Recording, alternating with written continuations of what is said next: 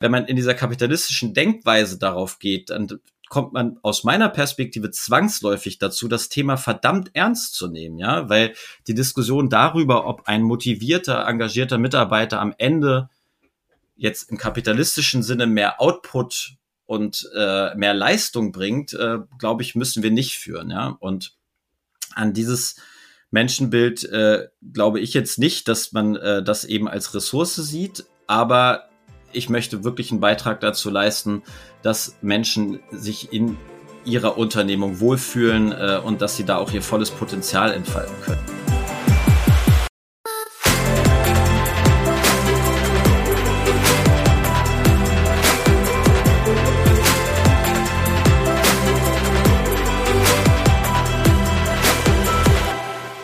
Moin und herzlich willkommen zu einer weiteren Folge des Equalate Podcast der Podcast rund um das Thema Vielfalt, Diversität, Inklusion und noch sehr, sehr viele andere Themen, die uns im Arbeitsleben, sowohl im Sportbusiness als auch grundsätzlich in der Wirtschaftswelt umtreiben. Mein Name ist Johanna Mühlbayer, ich bin Gründerin von Equalate und Hostin dieses Podcasts und freue mich, dass du heute wieder mit dabei bist. Heute haben wir ein Deep Dive, ein Deep Dive zu einem Thema, was einerseits irgendwie gefühlt Buzzword, auf der anderen Seite extrem wichtig ist, nämlich zum Thema Culture oder wenn wir die Anglizismen weglassen, zum Thema Unternehmenskultur. Dafür habe ich mir einen richtigen Experten ans Mikro geholt, nämlich Florian Klages. Florian hat Medienwirtschaft studiert und war unter anderem über zwölf Jahre bei Axel Springer, wo er zuletzt Head of Global People and Culture war und dort ganz stark das Thema Transformation, vor allem eben mit Blick auf die Themen Culture, aber auch unter anderem Diversity und Inclusion angeschoben hat. Seit März 2022 ist er nun Geschäftsführer und Co-Founder von Talk People, Sie beschreiben sich auf ihrer Website als Talente entdecken, Organisation mitgestalten und das volle Potenzial von Mitarbeitenden entwickeln. Also eine Consulting-Agentur, die Unternehmen quer durch die Wirtschaftslandschaft Unternehmen hilft, People, Culture, aber vor allem all die Themen, die uns dort umtreiben, ja, in die Praxis umzusetzen und natürlich anzugehen und zu verbessern. Deshalb Florian heute als absoluter Experte, was das Thema Culture angeht.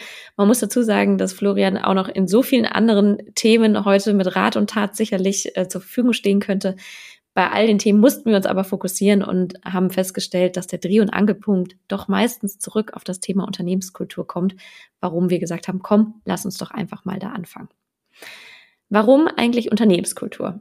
Also um es im Zitat von Florian zu sagen, Kultur ist, was die Herzen und Mägen von Mitarbeitenden in Bezug auf Montagmorgen am Sonntagabend denken. Wir gehen in dieser Episode das Thema Kultur einmal so richtig auf den Grund. Und zwar, was heißt es eigentlich genau, wenn wir von Unternehmenskultur sprechen? Wie tritt sie sichtbar, aber vor allem auch eben unsichtbar in Erscheinung? Und ähm, welcher Unter Zusammenhang besteht eigentlich zwischen Unternehmenserfolg und der Unternehmenskultur? Und, ganz wichtig, welche Rolle spielen dabei natürlich wir alle, aber vor allem eben auch die Führungskräfte, wenn es um Entfaltung der Kultur geht? Damit wir das Ganze so praxisnah wie möglich machen, hat Florian uns eigentlich den Best Case mitgebracht, nämlich äh, berichtet aus der, seiner Zeit bei Axel Springer, wo sie eben genau das angeschoben haben und er mal näher erläutert, warum und vor allem, wie sie das Thema Kultur angegangen sind. Florian sagt, er ist damals fast schon glücklich äh, oder heute fast glücklich, wie naiv er damals an diesen Prozess herangegangen ist. Denn er spricht natürlich auch von den Herausforderungen, ähm, Kultur zu manifestieren und sie am Ende dann auch zum Leben zu erwecken und gibt aber, und das war uns besonders wichtig, ganz konkret Hand-on-Tipps, was er eigentlich Unternehmen ähm, ja an Hilfestellung geben würde, was er sagen würde, worauf kommt es an, Unternehmenskultur ja für sich zu definieren und vor allem aber dann auch zum Leben zu erwecken. Also, das heißt, diese Episode sehr viel zum Thema, was können wir eigentlich tun, um äh, Unternehmenskultur stärker zu forcieren und vor allem vom Reden ganz klar ins Machen zu kommen. Deshalb viel Spaß mit dieser Podcast-Episode mit Florian Klages. Dann begrüße ich herzlich im Equalate Podcast und zwar heute zum Thema Deep Dive Culture Florian Klages bei mir. Herzlich willkommen im Podcast. Hallo, freut mich sehr hier zu sein. Cool, dass du da bist und cool, dass du dir die Zeit genommen hast am Mittwochabend. Und ähm, wir steigen, würde ich sagen, einfach mal straight away direkt ein. Ich habe es gerade schon angekündigt. Äh, wir werden am Anfang ein paar Entweder-Oder-Fragen haben, um dich etwas näher kennenzulernen. Du hast einen Joker, sprich, wenn du dich einmal nicht entscheiden kannst, kannst du auch den Joker ziehen und ansonsten musst du dich quasi entscheiden. Bist du bereit? Ja, also ja. Lass dich überraschen. Sehr gut. Starten wir mal rein. Ähm, Großstadt oder auf dem Land leben? Auf dem Land leben. Konzern oder Startup? Startup. Mit Blick auf Zeitung lesen, Print oder virtuell auf dem Tablet oder Bildschirm? Ganz klar Print. Mhm. Ähm, wenn du die Wahl hättest zwischen der Welt oder der Bild, welche von beiden würdest du nehmen? Boah, Joker. Okay. Frauenquote, ja oder nein? Definitiv ja. Mhm. Diversity oder Inclusion? Wohl wissen, äh, dass das eine Fangfrage ist. Äh, genau. Ähm, genau, über die Kombination aus allem, aber ich habe ja den Joker schon verbraucht. Äh, mhm. Insofern Inclusion. Okay. Und ähm, DNI-Strategie top-down oder bottom-up? Oh, hätte ich den Joker nicht genommen. ähm, damit es richtig, also ich habe ja eben schon äh, pro Quote äh, gewotet, äh, deswegen hier auch äh, klares Buy-in von oben und wirklich ernst gemeinte Veränderung in diese Richtung, also top-down. Mhm. Cool. Wir wissen beide, dass es ohne Bottom-up nicht geht, aber ich muss mich entscheiden und da jeder dann. Genau, also äh, es wird nicht auf die Goldwaage gelegt. Und äh, zu guter Letzt auch wieder schwer, äh, Retention oder Recruiting? Äh, Retention. Mhm. Cool. Äh, dann würde ich sagen, vielen Dank für die Spontanität und äh, lass uns doch mal direkt reinstarten. Ähm, wir werden heute viel über das Thema Kultur im weitesten Sinne sprechen. Äh, du bist ein absoluter äh, Kulturexperte oder ich würde schon fast sagen People and Culture äh, Experte. Ähm, bist schon seit sehr, sehr vielen Jahren in diesem Bereich unterwegs. Ähm, jetzt bei ähm, Talk Partners bzw. Talk People als Geschäftsführer und Mitgründer. Vielleicht mal so eingestiegen ins Thema erstmal. Ähm, früher haben wir eigentlich immer alle von HR gesprochen, also Human Resources Resources. Ähm, darf man das heute eigentlich nicht mehr sagen und muss man People and Culture sagen? Wie siehst du das? Ich bin da ganz entspannt. Äh, jeder soll dazu sagen, was er äh, damit verbindet. Für uns ähm, bei Axel Springer war es schon elementar wichtig, People and Culture zu heißen, weil damit halt auch wirklich unser Selbstverständnis einhergegangen ist. Das heißt, wir haben über diese Umbenennung und den Prozess dahinter schon auch zum Ausdruck gebracht, äh, dass wir den Menschen halt nicht als Ressource sehen, sondern als Potenzialträger. Und das wollten wir im Namen schon ganz klar nach vorne stellen. Äh, wohl wissend, dass das sofort dazu geführt hat, dass aus äh, People and Culture dann P und C, also Peek und Kloppenburg äh, ja. oder Singen und Klatschen wurde und so weiter. Das, das hat uns, also mich zumindest, äh, ehrlich gesagt, aber nie gestört, weil du darüber in den Dialog gekommen bist und auch immer wieder dann äh, in, äh, in die Diskussion gehen konntest. Also ich habe das eher als, als Ansporn gesehen, aber es war ganz klar, ähm, ich habe es geerbt als Geschäftsführungsbereich Personal und wir haben es dann umgebaut in People and Culture, aber halt wirklich als, als Team-Ansatz. Insofern ist es schon für mich wichtig, ähm, welche Haltung das Ganze hat und wie man das äh, transportieren möchte. Aber ich habe auch kein Problem, dass man davon als äh, HR spricht. Äh, sagen wir auch oft, weil es halt der gängige Begriff ist. Ne? Wichtig ist es halt auch, dass man es benennen kann, so dass auch beide Seiten verstehen, über was man eigentlich spricht. Ja, ja, und am Ende, wie du sagst, geht es ja darum, was steckt eigentlich dahinter und an welchen Themen arbeitet man und was versteht man vor allem unter, ob das jetzt HR oder eben People in Culture ist. Ähm, steigen wir doch mal direkt ein, äh, Stichwort Unternehmenskultur, wo wir heute viel drüber sprechen werden, was aber, was wir sicherlich auch noch im Laufe des Gesprächs feststellen oder mhm. auch aufzeigen werden, ja ganz, ganz viele verschiedene Facetten hat. Ähm, wenn wir von Unternehmenskultur oder Culture sprechen, ähm, was meinen wir damit oder was ist in deinem Verständnis die Bedeutung von Unternehmenskultur? Ich hab, ähm, bin ein Frequent User äh, auf LinkedIn und habe da jetzt äh, rein zufällig ist immer so schön mit der selektiven Wahrnehmung äh, ein schönes Zitat gefunden und zwar Kultur ist, was die Herzen und Mägen von Mitarbeitenden in Bezug auf Montagmorgen am Sonntagabend denken. Und das ist so eine schöne Beschreibung dessen, äh, dass ich sie äh, hier äh, gerne mitbringen wollte, weil es ist wirklich, ähm, da ist sich die Literatur ja auch uneins drüber, wie man diesen Begriff jetzt wirklich äh, definieren möchte.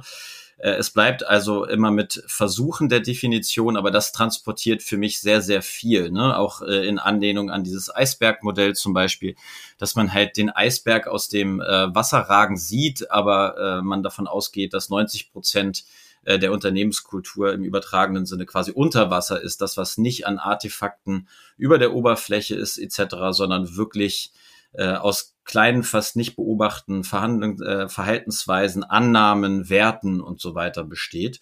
Insofern ein äh, hinreichend komplexer Begriff, was dann dementsprechend auch äh, die Bearbeitung dieses Themas unfassbar komplex macht, weil es halt nicht eine Excel-Tabelle ist, äh, wo mir das Programm am Ende sagt, dass ich einen Bezugsfehler habe oder einen Wertfehler habe oder gar einen Zirkelbezug, sondern das ist etwas, äh, was sehr schwer messbar ist am Ende. Trotzdem aber unheimlich wichtig. Ne? Du sprachst ja gerade genau das Eisbergmodell an. Ich glaube, das Modell an sich kennen viele auch aus verschiedensten Kontexten. Ähm, vielleicht nur, um da alle auch nochmal abzuholen. Wir verlinken es auch nochmal sonst in den Show Notes. Ähm, genau, man spricht ja davon, äh, du hast auch gesagt, 90 Prozent, irgendwie 90 Prozent ist unter der Eisfläche oder unter der Wasserfläche, sprich nicht sichtbar. Ähm, Wert hast du gerade schon angesprochen. Und dann ist aber auch natürlich das, was ist nach außen sichtbar, sprich die 10 Prozent. Kannst du mit Blick auf das Thema Kultur irgendwie sagen, sagen, was aus deiner Sicht die Dinge sind, was ist das, was vielleicht erstmal sichtbar ist oder was man auch nach außen sofort trägt und sieht und kommuniziert und was sind eher vielleicht neben dem Thema Werte Dinge, die eher so unter der Oberfläche schwimmen, aber nicht weniger wichtig sind. Ja, gerne. Ich habe mich ein bisschen darauf vorbereitet. Insofern kann ich jetzt äh, auch äh, den Kollegen Schein, äh, einen der Vordenker auf dem Gebiet, äh, zitieren, beziehungsweise irgendwie darauf Bezug nehmen. Äh, was ich immer total spannend finde, ist äh, die Tatsache, dass ich das als äh, Vertiefung im Studium äh, besucht habe, die Vorlesungen und damit auch immer in Berührung gekommen bin und dann erst als Personalchef bei Axel Springer wirklich wieder damit zu tun hatte. Und ähm, der hat äh, ja so ein Drei-Ebenen-Modell und da ist die wirklich sichtbare nach außen ähm, transportierbare äh, Ebene, dass der der tatsächlichen Verhaltensweisen, also wie gehen die Menschen miteinander um, schreit man sich an, wirft man Aschenbecher aufeinander? Oder ist man zuvorkommt, lässt den anderen ausreden, äh, sorgt für aus, äh, ausgewogene Gesprächsanteile etc. Aber halt auch so etwas äh, wie Rituale. Also da kommen wir dann schnell in Sachen All Hands, Meetingkulturen, wer trifft, äh, wer trifft sich wie und vor allen Dingen ganz viel, äh, auf welcher Basis werden denn eigentlich Entscheidungen getroffen?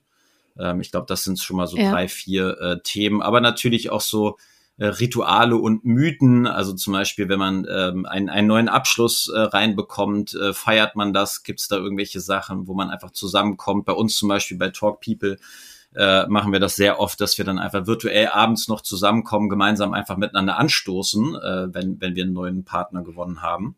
Und ich glaube, das sind so die, die von außen sichtbaren Themen. Und ähm, du sprachst jetzt ja eben genau ganz viele Beispiele schon an. Ich glaube, das hilft auch allen, die hier zuhören, die mehr oder weniger damit zu tun haben, das auch noch ein bisschen besser vielleicht sogar direkt auf den eigenen Arbeitskontext zu münzen. Man liest, hört ja auch viel. Ich selber habe es auch in Unternehmen mitbekommen, so klassisch, wir machen jetzt diesen Kultur- und Werteprozess und was kommt raus? Eine Vision, Mission und irgendwie ein Leitbild und ähm, das äh, setzen wir auf schöne PowerPoints und ähm, ja, am besten ist der Bildschirmschoner auch noch da irgendwie angepasst, um es mal auf die Spitze zu treiben. Ähm, das logischerweise, glaube ich, brauche ich niemandem sagen äh, und sollte hoffentlich allen klar sein, reicht ja nicht, um wirklich Unternehmenskultur ähm, auch zu leben.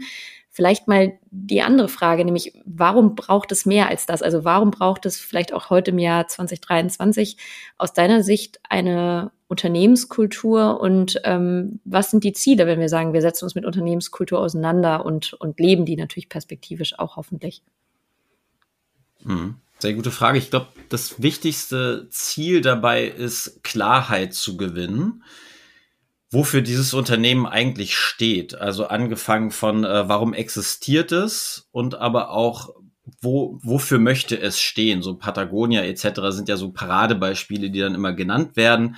Aber das ist halt seit der Gründung und auch durch den Gründer maßgeblich beeinflusst, halt äh, wird dadurch äh, eine, eine, eine Haltung transportiert, die einfach essentiell mit diesem Unternehmen zu tun hat. Und deswegen würde ich schon, wir wollen ja auch ein bisschen Spice reinbringen in den, in den Dialog hier. Ich glaube zum Beispiel, dass es halt ganz wichtig ist, jetzt vielleicht nicht an Bildschirmschonern zu arbeiten, aber dass man ganz gezielt sich eben ähm, äh, damit auseinandersetzt, äh, zu definieren, äh, was ist der Purpose, der Unternehmenszweck, was ist unsere Vision, wo wollen wir eigentlich hin, welche Werte zeichnen uns aus und differenzieren uns auch von, von dem Wettbewerb von Marktbegleitern und so weiter. Aber ich bin total bei dir. Das ist nicht das, was dann am Ende ausreicht. Ich glaube aber, es ist ein, ein Vehikel, mit dem man dann einfach in einer gewissen Klarheit, in einer gewissen Prägnanz konsistent äh, kommunizieren kann. Und ich glaube, dass dieses, dieses Thema Konsistenz, das ist so eins der wesentlichsten Themen, die man angehen muss, dass man eben ein, ein ähm, eine Wirkung entfaltet auf diesen Ebenen. Und wir haben schon gesehen, dass allein die Definition schwer fällt. Das heißt, eine Wirkung auf so einem diffusen äh, etwas äh, zu erzielen, ist dann noch mal schwerer. Und je, je mehr man eine gemeinsame Sprache findet, eine gemeinsame Definition, auch Klarheit und Interaktion zu diesen Sachen, desto einfacher ist es dann halt auch, ähm, die, diese Konsistenz äh, in alle Bereiche des Unternehmens zu überführen, zu übersetzen etc. Und das wäre für mich, um jetzt deine Frage nochmal konkret zu beantworten, eins der Ziele, wirklich diese Konsistenz hinzukriegen, ja, und ähm, da überhaupt einen Hebel für zu gewinnen. Und man, also gefühlt, gut, äh, ist jetzt auch noch nicht so, dass ich seit äh, unzähligen Jahren arbeite. Du bist auf jeden Fall schon mal ein paar Jahre länger als ich im Berufsleben. Ähm, meine Wahrnehmung ist, dass zumindest in den letzten Jahren dass deutlich stärker in den Fokus gerückt ist, dass Unternehmen ihre Mission, ihre Vision und Werte, Leitsätze und Co. nach außen, aber natürlich auch nach innen transportiert haben. Ähm, würdest du sagen, dass das heute irgendwie eher existent ist als vor irgendwie 20 Jahren oder ähm, ist es nur anders existent, beziehungsweise warum wird es gerade jetzt mehr sichtbar oder mehr sichtbar gemacht? Gibt es da aus deiner Sicht einen Grund? Also ich glaube, dass äh, generell in der Managementliteratur und in der äh, Management-Szene äh, gibt es äh, schon seit jeher die Tendenz dazu, äh, die, die äh, Säue durchs Dorf zu jagen und zu treiben. Ähm, ich glaube auch nicht, dass es eine, eine neue Sache ist, äh, sondern vielleicht eher eine neue Begrifflichkeit, äh, die, zu, die zu diesen Themen passen. Äh, wir haben es vielleicht früher einfach nicht so genannt, aber äh, Patagonia gibt's auch nicht seit fünf Jahren, sondern schon signifikant länger. Ähm, ich glaube, äh, nach dem Krieg äh, gegründet oder nach dem Zweiten Weltkrieg gegründet etc. Also ich glaube, ähm, dass diese Themen schon oftmals ähm, in der Diskussion waren und auch bearbeitet wurden etc. Wir aber jetzt vielleicht ein weiteres Set an äh, Beschreibungen und De Definitionsoptionen an die Hand gekriegt haben, um ein wenig ähm, filigraner darüber zu sprechen und äh, da, daran zu arbeiten, was ich sehr begrüße. Denn die, die, die Intention, die dahinter ist, ist ja dieses Thema irgendwie sich auf die, auf die, nicht auf die Fahnen zu schreiben, sondern dafür zu sorgen, dass die Mitarbeitenden, äh, die in einer Unternehmung arbeiten, ähm, dort einfach sich so weit wohlfühlen, dass sie äh, einfach einen guten ja. Job machen können, ja, und auch wissen, warum sie bei diesem Arbeitgeber sind und das zu ihren Erwartungen, ihren Hoffnungen etc. führen kann. Und auch da wieder dieser Begriff der humanen Ressourcen.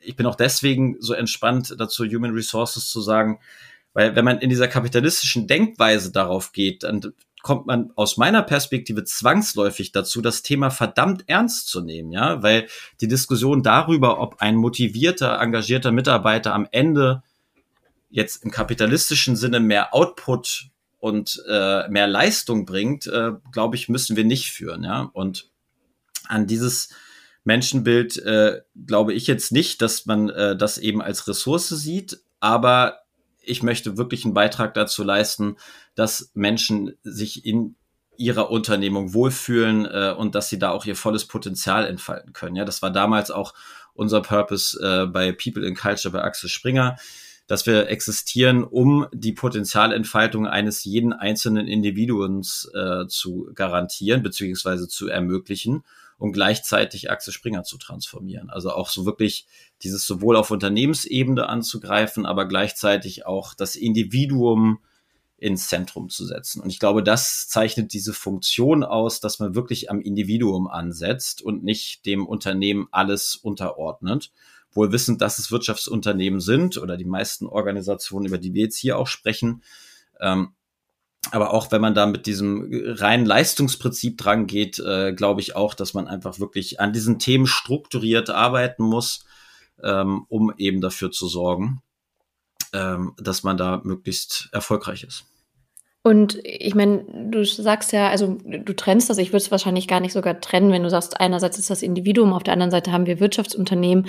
Ähm, das eine muss das andere aus meiner Sicht ja gar nicht ausschließen. Und meine Frage, die sich eher daraus stellt, ist ja, wie hängen eigentlich Unternehmenskultur und Unternehmenserfolg miteinander zusammen? Und ähm, da würde mich mal deine Perspektive interessieren, weil das eine ist ja, was tun wir für unser Individuum, aber irgendwie machen wir das ja nicht nur aus dem sozialen Aspekt auch, aber dann ja auch zu sagen, wir haben davon Benefit. Und welche Benefits siehst du, wenn eine Unternehmenskultur, also jedes Unternehmen hat eine Kultur, aber wenn es auch eine besonders gute und vor allem eine konsistente ist, was du auch gerade angesprochen hast?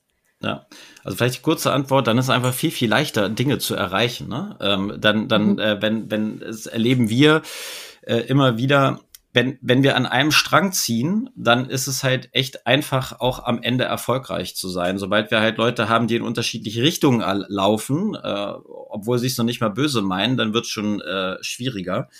Aber das, was wir gerade bei Talk People ähm, sehen und auch immer wieder sehen, ist, dass halt es sehr, sehr wichtig ist, sehr früh über Unternehmenskultur sehr dezidiert nachzudenken und das einfach auf dem Schirm zu haben. Wir begleiten ja Unternehmen auf ihren Wachstumsfaden versuchen ihnen Stabilität in diesem Wachstum zu geben.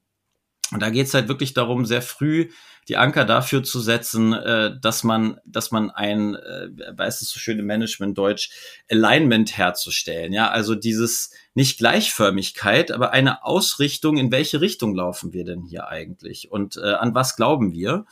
Und äh, je, je höher dieses Alignment äh, bei gleichzeitiger äh, Maximierung der äh, Autonomie des Individuums, also dass man eben nicht alles im Detail vorschreibt, sondern sagt, da hinten ist das Ziel, da laufen wir hin, weil wir daran glauben, dass wir dahin wollen.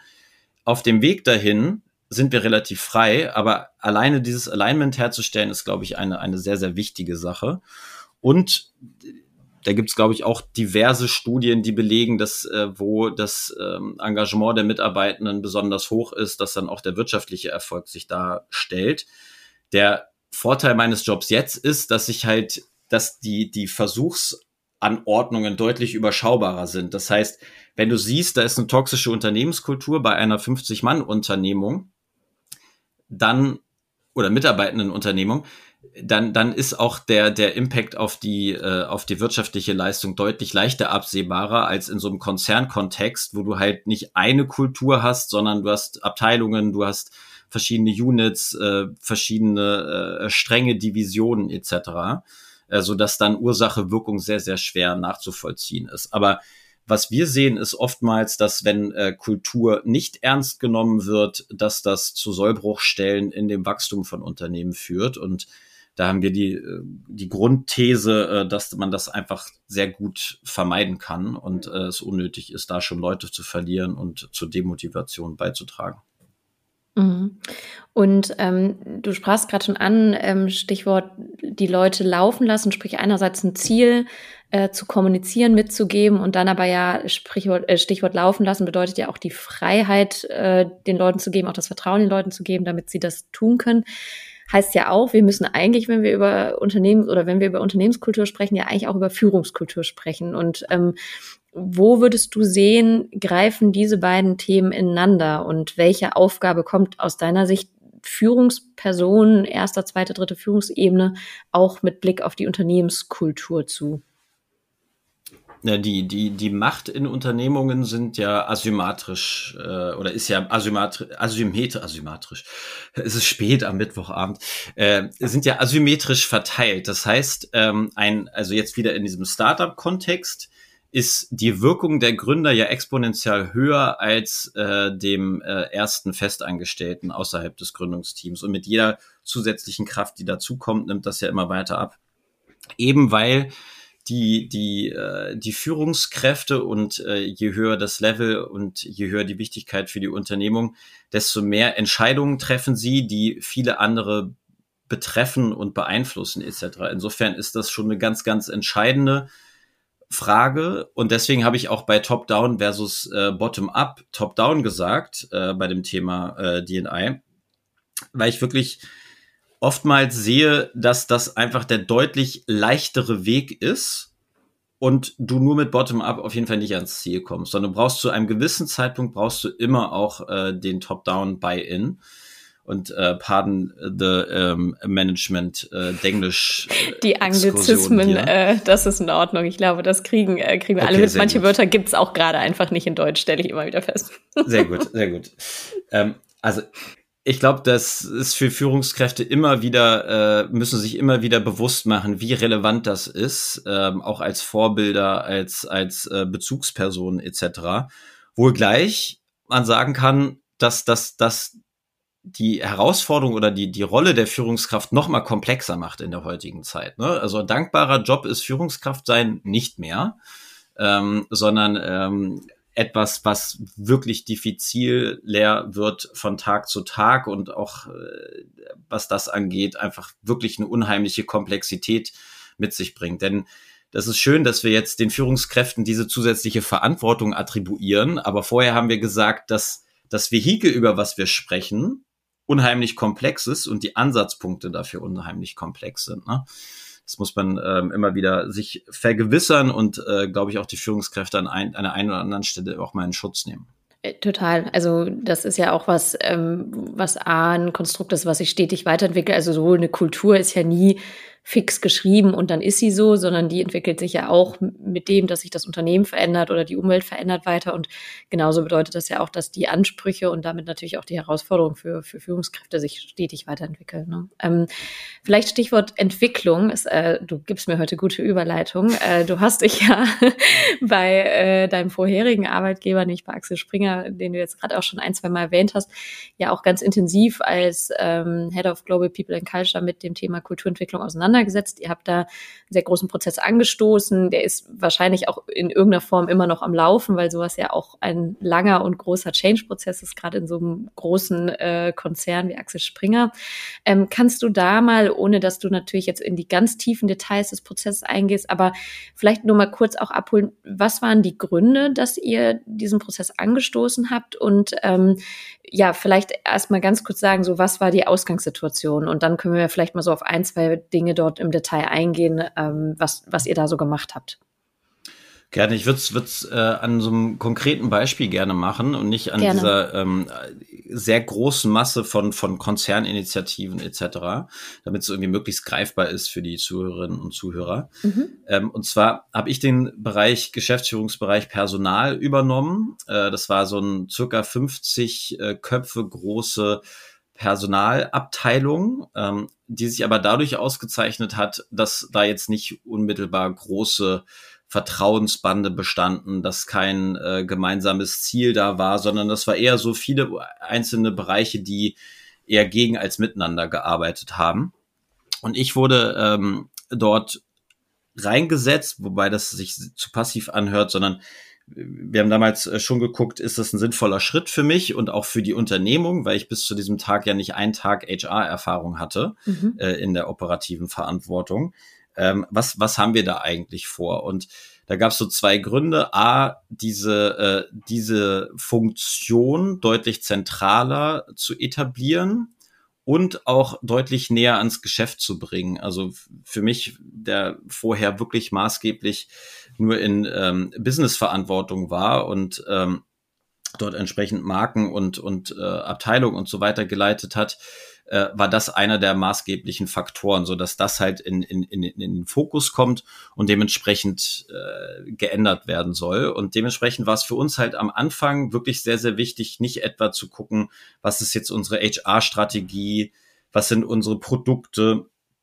was sind unsere Ziele, sondern wir haben wirklich äh, innerhalb kürzester Zeit geguckt, warum existieren wir eigentlich? Also was, was macht es anders, dass wir als Zentralbereich Personal eigentlich da sind. Ja, und auf diesem Weg sind wir äh, sehr, sehr intensiv, aber auch blauäugig, äh, naiv und aber unheimlich enthusiastisch losgelaufen. äh, das sage ich deswegen, weil wenn man das in, in, in der Rückkehr so sieht, äh, dann denke ich mir manchmal, boah, wie gut, dass ich so naiv war und dass wir so naiv waren, weil es halt auch so einen Enthusiasmus freigesetzt hat, der, wenn man äh, mit den ganzen Problemen, die dann irgendwo ja doch kommen, äh, losläuft, erstmal sich deutlich äh, weniger zutraut. Also wir sind wirklich sehr intensiv gestartet mit der Frage, warum gibt es uns?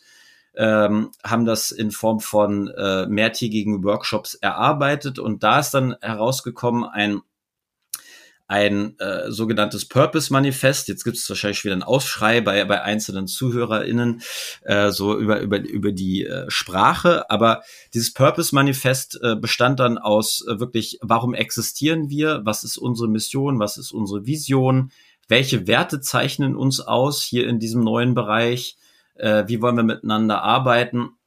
Und auf der Basis konnten wir dann wirklich in die Breite gehen, äh, nämlich mit äh, der kompletten Population des Zentralbereiches dort in die Interaktion zu gehen. Ist das der Purpose, den wir alle äh, hier unterschreiben oder ist es der eben nicht? Müssen wir den anpassen? Müssen wir da nochmal nach vorne gehen? Sind das die Werte, die uns auszeichnen? Also wir hatten zum Beispiel United Strength als einen der Werte, dieses Thema, dass man wirklich zusammensteht und nicht als Individuen nach vorne geht.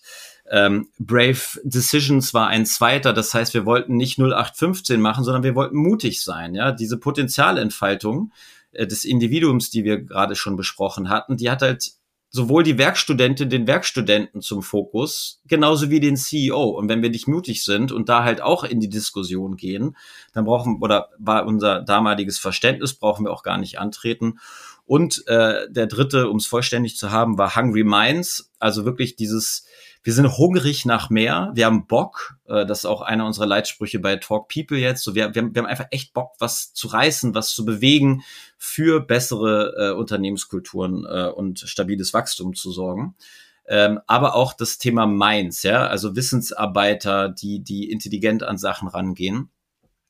Und in der Diskussion mit der Population hat sich dann gezeigt, äh, dass wir bei manchen Sachen ganz gut aufgestellt waren, bei anderen Sachen mussten wir nachschärfen, aber am Ende hatten wir über die Auseinandersetzung damit, und da geht es gar nicht so sehr, welches Vehikel gehe ich oder definiere ich jetzt einen Purpose oder einen Zweck, das ist alles gar nicht so relevant, sondern es ist die Zeit, die man gemeinsam verbringt, über diese Themen zu diskutieren, ja, und Vehikel findet, wie man darüber diskutiert, wie man sich austauscht, wie man Stimmen hört, wie man plötzlich dazu kommt, okay, es ist eben, es ist eben jetzt am Beispiel Brave, äh, Brave Decisions, es ist eben das Wort Brave, das, dieser Mut, der dahinter steckt. Es ist nicht Nice Decisions oder Humble Decisions, sondern der Mut des Tüchtigen, der, der auch oder die auch einfach nach vorne geht. Und das hat dann auch, und das ist eingangs ja deine Frage gewesen, People in Culture oder HR, das hat dann dazu geführt, dass viele im Team gesagt haben, ja, aber wir können uns doch dann jetzt nicht mehr Geschäftsführungsbereich Personal nennen, sondern wir, wir möchten auch dieses Selbstverständnis nach außen tragen, ja, und das war dann ähm, etwas, was, was äh, einfach wirklich Momentum gebracht hat, weil wir dann eben nicht 50 Individuen waren, die zwar ihre Vornamen kannten, aber gar nicht wussten, naja, der Compensation and Benefits Spezialist der, was macht der da eigentlich den ganzen Tag? Oder ich in der Personalentwicklung, was, worauf zahlt denn das eigentlich ein? Und das war am Ende wirklich so ein schöne, schönes System, wo wir dieses Alignment, das Zusammenspiel, die gemeinsame Ausrichtung der einzelnen Themen herbeigeführt haben, so dass es dann für mich als Führungskraft dieses Bereichs sehr, sehr einfach war, diesen Bereich nach vorne zu bringen, weil ich halt wir wussten alle, weshalb wir da sind. Wir wussten, welche Werte wir vertreten müssen. Also ganz oft auch so, wenn wir ein neues Produkt uns überlegt haben oder eine Initiative, dann kam sofort die Frage, ja, ist es, is it brave enough? Is it smart enough? Das war immer gleich so ein, so ein Benchmark beziehungsweise äh, Kriterium dafür, so dass wir äh, wirklich nach vorne gehen konnten, ja. Und es ging nicht mehr darum, was machen wir jetzt als einzelnes Produkt, sondern die Produkte sind wie und Initiativen sind wie ganz natürlich aus uns herausgeschossen.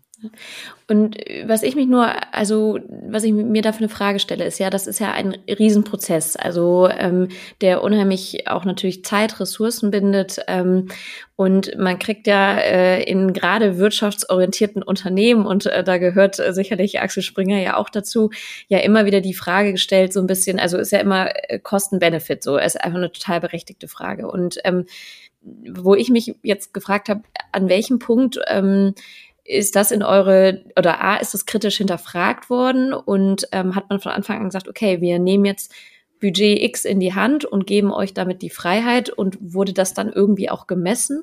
Weil am Ende des Tages ist das ja schön, etwas anzuschieben und ich bin zu 100 Prozent bei dir, dass es wichtig ist. Nur das Problem wird immer ja früher oder später sein, zu sagen, welchen Benefit ziehen wir daraus um das auch zu rechtfertigen, die, die Ressourcen und die Kosten, die wir da rein investieren. Wie war das? Also vielleicht, dass du da nur noch mal ganz kurz ähm, eine Erläuterung zugibst. Ja, vielleicht mal drei Punkte, die mir dazu mhm. einfallen. So A, das ist richtig viel Zeit, die man da investiert. Ja. Aber wir brauchten zum Beispiel auch kein Teambuilding mehr. Wir mussten keine großartigen äh, Teamentwicklungssachen machen, weil das Team halt darüber echt zusammengewachsen ist und einfach wusste in Crunchtime-Situationen, so ein bisschen wie im Sport, ja. Profisportler, gerade in Teams, wissen irgendwann, wo der äh, andere Mitspieler, die Mitspielerin in der kritischen Situation stehen werden. Die denken da gar nicht mehr drüber nach, weil sie mhm. so oft trainieren. Das war für uns genau dieser Trainingsprozess. Mhm. Und das war das, innerhalb, wenn ich nochmal frage, innerhalb der People and Culture Unit, richtig? Also genau, weil das genau. in, in eurer Gesamtunit, ja, okay. Mhm. Genau. Also ich glaube, da ist es halt deutlich greifbarer und, und nachvollziehbarer äh, als dann äh, auf Unternehmensebene. Da können wir gerne nochmal ja. eingehen oder in einer zweiten Episode mit Blick auf die Zeit. wir machen ähm, eine Special Axel Springer Episode. ja, genau. Ich weiß aber nicht, ob dein alter Arbeitgeber das möchte. Sure. ja. ähm, aber ich glaube, der zweite Punkt war dann äh, so an der Messbarkeit. Äh, das ist total undankbar für diese Thematiken, weil die Messbarkeit unheimlich schwer fällt. Ähm, und gleichzeitig gab es dann so Situationen, dass ich zur Seite genommen wurde, äh, im Sinne von äh, wirklich Stabsfunktionen von Menschen, die nicht HR-Themen lieben, sondern eher sehr, sehr kritisch erstmal darüber eingestellt sind, die bestimmt uns auch Singen und Klatschen genannt haben, etc. Aber die dann so meinten, sondern Florian, ist ja Wahnsinn, was ihr da jetzt gerade abfeiert, aber jetzt habt ihr ja so wie Silvester, irgendwann sind, sind die Raketen im Himmel gewesen, man ist out of powder und man kann nichts mehr Schönes in den Himmel zaubern. Dann habe ich ihn nur angeguckt und dachte, nein, wir haben gerade erst angefangen, weil wir einfach so viel noch in der Pipeline hatten und natürlich auch äh, dann dementsprechend äh, Kraft und Energie hatten, weil wir gesehen haben, dass es in der Belegschaft entsprechende Wirkung entfaltet, äh, dass wir sowohl auf der Individualebene immer wieder Beispiele hatten, wo Menschen zu dieser Potenzialentfaltung gekommen sind und aber auch auf struktureller Ebene einfach gesehen haben, dass sich Dinge ändern, äh, egal wie groß der Konzern, egal wie groß die Herausforderung, dass Themen plötzlich ineinander greifen, dass wir plötzlich ähm, äh, wirklich die Top-Führungskräfte zusammengekriegt haben und dann nur über diese Themen gesprochen haben und gefragt haben, ja, warum ist es denn für uns besonders, in diesem Konzern zu arbeiten? Weil viele davon haben 20, 30 Jahre ihres Berufslebens dort verbracht. Ähm, warum ist es eigentlich so? Ja, und sich das bewusst zu machen ähm, und dann auch wieder transportieren zu können, das hat man schon gemerkt, dass das echt äh, Wirkung entfaltet. Aber äh, auch wieder Reality-Check, unheimlich schwer unheimlich schwer. Also muss man auch deswegen eben der, der, der, der Hinweis auf die Naivität und so weiter, ähm, dass man da schon mit einem gesunden Enthusiasmus rantreten muss. Und was würdest du sagen, so gerade rückblickend, wenn du jetzt äh, Retrospektive hast, ähm, was war in diesem Gesamtprozess, den du da mitbegleitet hast, den ihr dann irgendwie ausgerollt habt ähm, und gestaltet habt, was war die größte Herausforderung in Summe? Wo würdest du sagen, was ist der, was ist der schwierigste Part? Kann man das sagen? Ja, die Konsistenz durchzuhalten, ne? Also diese äh, Konsist mhm. also äh, eins der besten Zitate oder die, die für mich am meisten ausgelöst haben, war äh, von James Clear in Atomic Habits Consistency over Intensity. Also die klare Bekenntnis zu du musst weniger laut, weniger intensiv, weniger oft reden, wenn du einfach Konsistenz, äh, konsistent am Ball bleibst, die Themen machst und eben nicht besonders laut, besonders blumig und besonders intensiv die Sachen transportierst und so weiter.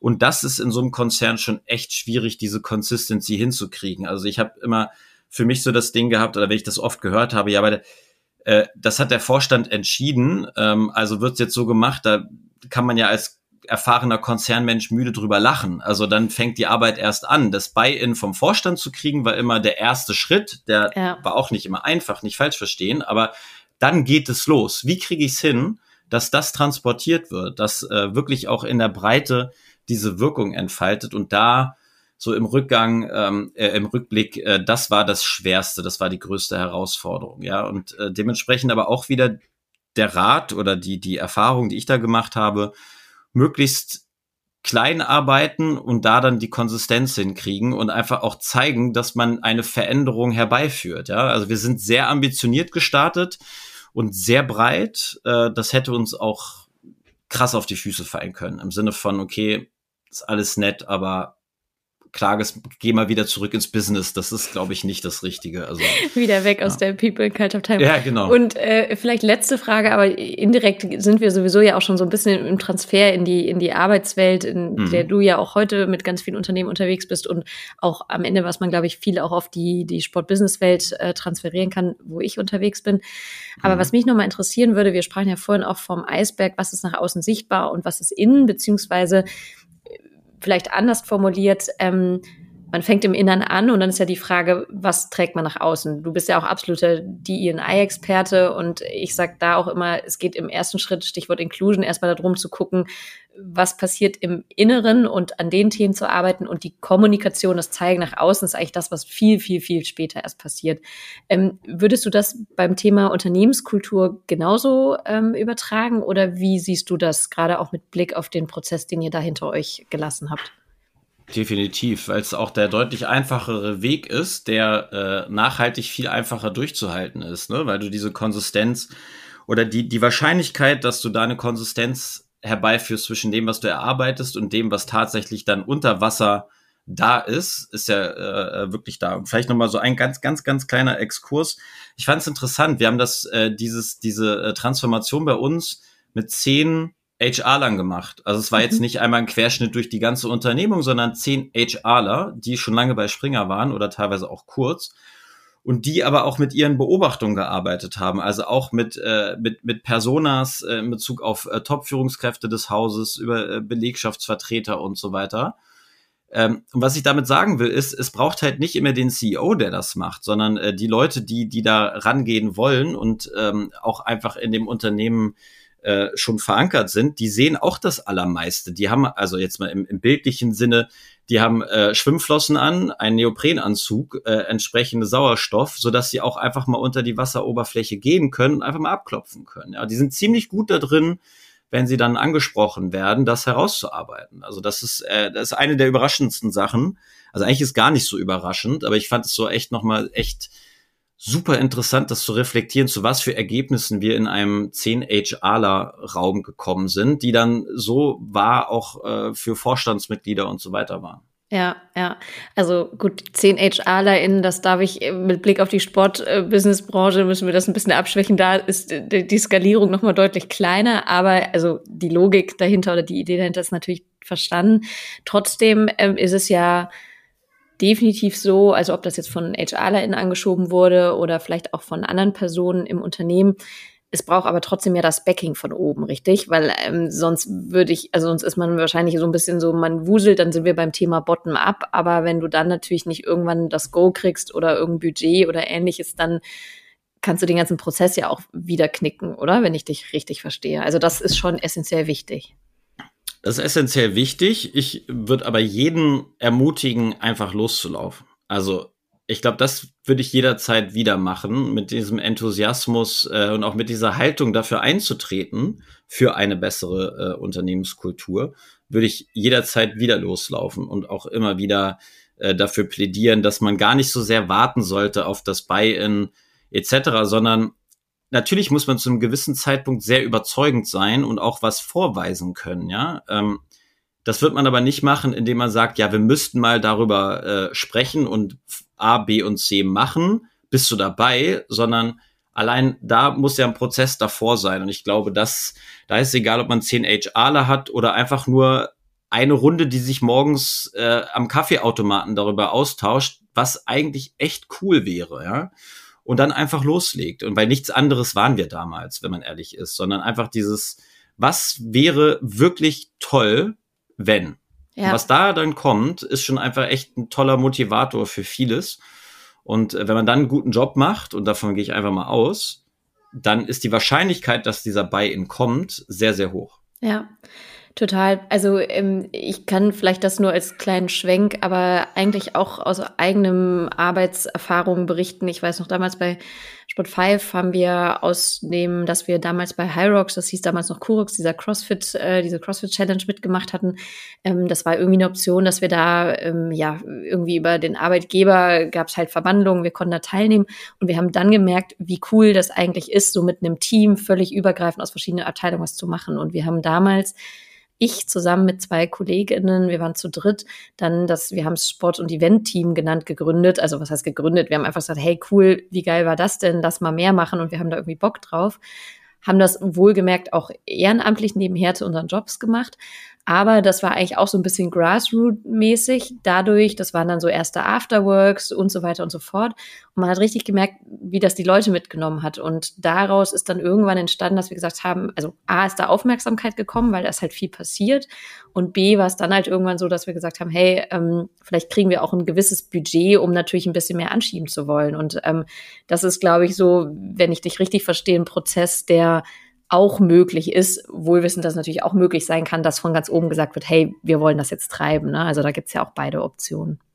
Total, aber so wie du es jetzt geschildert hast, da wird ja keine Geschäftsführerin und kein Geschäftsführer sagen, bitte hört auf damit. Also allein an dem Beispiel sieht man das ja, ja. ja und es ja. ist so einfach, äh, äh, da einfach Momentum zu gewinnen. Natürlich wird es irgendwann schwierig und je größer die Unternehmung, je komplexer und so weiter. Aber ich glaube, da sind wir wieder bei der Verantwortung von Führungskräften die wir ja schon besprochen haben. Aber jedes Individuum in einer Organisation hat auch die Verantwortung, dafür anzutreten, finde ich. Also da klar haben Führungskräfte eine höhere Verantwortung, aber wie cool wäre es, wenn wir einfach als Individuen dafür eintreten und auch mit diesem Mindset da reingehen, ich kann hier was verändern. Weil das können wir, das kann jeder Einzelne, egal ob es eine Ein-Mann-Frau-Unternehmung ist, dann geht es sehr einfach, aber auch in den großen Unternehmungen geht das, geht das echt gut, ne? Und Gleichgesinnte treffen, ähm, das, das muss das Ziel sein. Ne? Ja, ich glaube, dass das, ähm, ich glaube, das Entscheidende für Führungskräfte ist dann nur in dem Moment oder für auch eine höhere Ebene, wenn sowas angestoßen wird, wie es auch bei uns war, ähm, dann auch da keine Steine in den Weg zu legen, im Sinne von nicht nach Motto hört auf, aber auch zu erkennen, und das ist, glaube ich, das, was manchmal noch zu wenig erkannt wird, welche Chancen das auch für Retention und Co. für dein Unternehmen bietet und da im Zweifel auch die Hand, äh, sag ich mal, offen hinzuhalten, zu sagen, hey, du kannst entweder vielleicht drei Stunden die Woche äh, von deiner Arbeitszeit dafür nutzen, das ist ja eine Option, oder aber ähm, auf jeden Fall mal mindestens zu sagen, hey, ich supporte, das ist so cool und kann ich irgendwie unterstützen. Und ich glaube, das ist nicht immer, äh, was ich so erfahre, vorhanden, aber das müsste aus meiner Sicht der Mindestgrad sein, der von der Führungsebene verstanden wird, diese offene Kultur und diese Offenheit für sowas zu haben, ne, um das einfach zu empowern am Ende des Tages oder zu sponsoren irgendwie. Ne? Total. Und da, da, da ist, glaube ich, elementar, dass man halt dann in der, in der, in der Sprache der Führungskräfte äh, mitsprechen kann und halt darauf hinweist, was eigentlich die, die Bedürfnisse und die Herausforderungen aus der Business-Perspektive sind. Ja, wenn, wenn in der Unternehmung einfach echt viele Leute kündigen, dann gibt's dafür Gründe. Und das wäre dann zum Beispiel ein guter Ansatzpunkt, um darauf hinzuwirken, Mensch, wir haben hier eine Maßnahme, die wird definitiv dazu führen, dass Leute weniger wahrscheinlich kündigen etc. Also ich glaube, das ist wichtig, dass man nicht nur mit diesem Enthusiasmus und mit dieser Haltungsnummer da reingeht, was ganz viel da, was ganz viel da drin ist, sondern das halt auch übersetzt. Also bei am Ende wieder Wirtschaftsunternehmungen, da gibt's gewisse Zwänge, gewisse Ziele etc. Aber wie komme ich da wahrscheinlicher hin an den Weg? Ja, und mhm. da, da in, in, in, in die, ich glaube, da ist es wichtig für auch diese Graswurzelinitiativen, in diesen Dialog reinzukommen. Weil wenn du in dieser in diesen Dialog reinkommst, dann äh, hast du eine sehr hohe Wahrscheinlichkeit, dass du ihn auch gewinnen kannst. Ja, ja, absolut. Ähm, vielleicht mal auch trotzdem mit Blick auf die Zeit, aber ich würde gerne noch so ein, zwei Fragen auch, ähm, wir haben es gerade schon angesprochen, so den Transfer auch in die, in die restliche Arbeitswelt äh, nochmal nehmen, auch wenn wir das ja gerade auch schon so ein bisschen mitgenommen haben. Ähm, wir wissen, klar, nicht jedes Unternehmen hat jetzt äh, zehn HRlerInnen oder ähm, was auch immer, nicht alle Möglichkeiten, so viel umzusetzen. Nichtsdestotrotz, wenn ich dich richtig verstanden habe, haben wir Möglichkeiten, auch nicht nur von Graswurzelinitiativen äh, das anzuschieben. Ähm, kannst du vielleicht auch sogar aus deiner aktuellen Praxis ähm, oder das, was du kennst, hörst, du bist ja auch gut vernetzt, sagen, ähm, was können so Dinge sein, in Anführungsstrichen im Kleinen, ähm, wenn es darum geht, die Unternehmenskultur zu verbessern oder einen Prozess dahin zu finden, wie man auch überhaupt erstmal äh, definieren kann, wie eine Unternehmenskultur aussieht, ohne jetzt die große Beratung an Bord zu haben oder vielleicht auch äh, fünf Personen, die intern darauf arbeiten. Hast du da so ein paar Tipps oder ein paar Must-Haves? Wir sprechen jetzt echt von äh, sehr unterschiedlichen äh, Ausgangspositionen. Deswegen glaube ich, äh, würde ich wieder auf das zurückkommen, was ich eben gesagt habe. Einfach machen. Also mhm. darüber sprechen. So, wofür wollen wir stehen? Wie wollen wir miteinander umgehen? Also sowas wie mit dem Anschreien und so weiter, da lachen wir jetzt kurz drüber. Aber es, oft genug hört man ja von solchen Situationen oder dass Leute nicht ernst genommen werden und so weiter. Ich glaube einfach, dass das darüber sprechen und es äh, auf, auf die Agenda nehmen ist, glaube ich, essentiell. Und möglichst schnell Gleichgesinnte finden, mit dem man dann auch einfach so ein bisschen Ping-Pong spielen kann und, und, und äh, Momentum gewinnt. Und äh, alles andere ist dann ähm, sehr situationsspezifisch. Ähm, ich kann nur immer wieder sagen, dass je früher man damit anfängt, desto einfacher ist es. Ja? Also in kleinen Unternehmen kann ich alle Mitarbeitende in einen Raum äh, gewinnen äh, und äh, komme auch sehr stark dahin, dass ich alle hören kann, dass ich das transportieren kann, dass wir ein Alignment darüber haben und so weiter. Ich glaube, aber auch in diesen Konstellationen muss man sich die Zeit dafür nehmen. Und äh, das ist ja dann immer die Restriktion. Wenn man es aber nimmt, um und ich wollte gerade sagen, wenn man die, sich die Zeit nimmt, kann man ganz schnell äh, da Veränderungen machen. Nur Zeit ist ja der limitierende Faktor, ja. Klar. Ähm, ja. Aber alleine, wenn ich, wenn ich, wenn ich über Unternehmenskultur spreche und möchte, dass, dass wir da etwas vorankriegen, dann sind so Sachen wie Meetings mit einem kleinen kurzen Check-in zu beginnen schon absolute Gamechanger, ja. Das ist, das ist keine Rocket Science, das ist überhaupt nicht komplex, sondern einfach am Anfang eines äh, Meetings, wir machen das teilweise mit bis zu 15 Leuten, wirklich zu fragen, wo, wie geht es dir gerade, ja? Was war das Highlight des Wochenendes? Was war dein größtes Learning? Ähm, was war die letzte Sache, die du gerade gelernt hast? Und plötzlich siehst du von der Kollegin, mit der du die ganze Zeit zusammenarbeitest, die lernt gerade Japanisch. Und dann fragst du, warum lernst du eigentlich gerade Japanisch? Ja, mein Mann äh, ist oft da und wir wollen vielleicht mal dahin auswandern und so weiter. Und das ist so ein Gamechanger in dem in der zwischenmenschlichen Beziehung, weil dann kann ich beim nächsten Mal fragen, sag mal, ist es dann eher Osaka oder eher Tokio? Was, habt ihr da schon eine Idee? Und das macht ja wiederum was mit mir, weil ich mich mit der äh, Person ähm, oder enger an die Person äh, gebunden fühle und arbeite dann wieder so ein Stück weit befreiter mit der zusammen und so weiter. Also ich glaube, mittlerweile gibt es ähm, kann mir auch via äh, Chat-GPT äh, sich schnell ausspucken lassen, äh, so was sind deine Top 10 Maßnahmen, die ich jetzt als Changemaker in meiner Unternehmung machen kann. Ich jetzt gerne das mal darfst so du doch nicht sagen, sonst habt ihr bald keine Beratungsaufträge nee, mehr. Nee, das ist exakt das Gegenteil ist ja der Ja, Fall. Das weiß. Wissen ist ja da, genauso Ja, wie bei. DE&I. Total. Es ist ja alles da, aber wir Ja. müssen Menschen haben, die äh, uns andere Menschen da abholen, äh, wo sie gerade sind und dafür sorgen, dass wir halt äh, da, darüber sprechen und das Besprecher gestalten. Ne? Und äh, ich glaube, da Total. ist, es geht's wirklich, dass die allerwichtigste Maßnahme ist einfach Zeit darauf zu verwenden und zwar schon ein bisschen reflektiert. Also nicht einfach nur, jetzt machen wir Unternehmenskultur und diskutieren darüber. Das führt eher, äh, geht eher nach hinten los, sondern eher, wie können wir das auch, äh, wie können wir Momentum gewinnen, wie können wir einfach Spaß daran haben und ähm, am Ende da auch einen super Beitrag leisten für jeden Einzelnen und jede Einzelne. Voll. Vielen Dank. Das ist schon fast ein äh, perfektes Schlusswort und ich glaube, im Hintergrund äh, werden deine Kinder schon aktiv. Äh, von daher äh, müssen wir sowieso zum Ende. Schloss, äh, da wird schon Genau. geprokelt quasi. Äh, ich wollte gerade sagen, die wollen, äh, die verlangen jetzt nach ihrem Vater. Ähm, erstmal, also A, erstmal vielen Dank. Ähm, ich glaube, vielleicht das nochmal zusammenfassend. Unternehmenskultur ist so, so, so viel mehr äh, und fängt viel früher an als dieses, wir machen einen riesigen Prozess, wir holen uns vielleicht äh, jetzt äh, die bunten PowerPoints, äh, schieben an, wie können wir das umsetzen und so weiter, sondern es fängt wirklich im Kleinen an mit äh, einzelnen Personen, mit einzelnen Gesten, mit vielleicht sich ein bisschen Zeit nehmen und vor allem ganz wichtig, äh, jeder und jeder Einzelne kann auch da was tun, wohl wissen, dass Führungskräfte da natürlich nochmal einen Hebeleffekt haben. Ähm, mega cool. Ich könnte noch eine zweite Episode mit dir drehen. Wir schauen noch mal, ob wir das einfach noch mal machen. Dann können wir da noch mal im Detail in den Strategieprozess auch reingehen, wo äh, ihr mit Talk People ja auch ganz viel macht. Ähm, Florian, vielen, vielen Dank für deine Zeit und natürlich bekommst du die letzten Worte in diesem Podcast. Äh, deshalb übergebe ich zum Ende noch mal das Mikro an dich. Genau, bevor, bevor hier die, äh, die Truppen einmarschieren. ähm, Äh, nee, hat mir großen Spaß gemacht. Äh, vielen Dank für die Zusammenfassung. Da kann ich überhaupt nichts äh, ergänzen, sondern äh, der Gruß an die Zuhörerinnen und Zuhörer. Vielen Dank fürs Zuhören. Wir freuen uns wahrscheinlich beide sehr über Feedback, welche Punkte wir verpasst haben, sehr. falsch sehen aus deren Perspektive.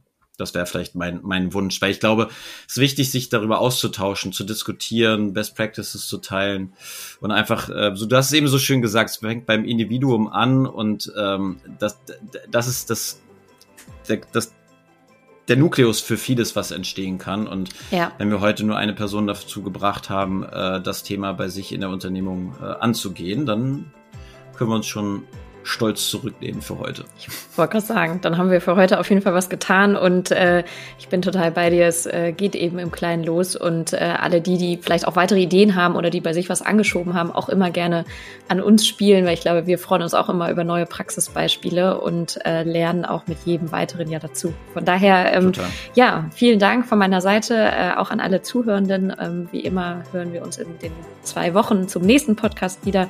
Schaltet gerne rein und äh, ansonsten freuen freuen wir uns über 5-Sterne-Bewertungen bei Spotify und Co., äh, damit wir diesen Podcast pushen. Also, Florian, vielen lieben Dank und einen schönen Abend. Danke gleichfalls.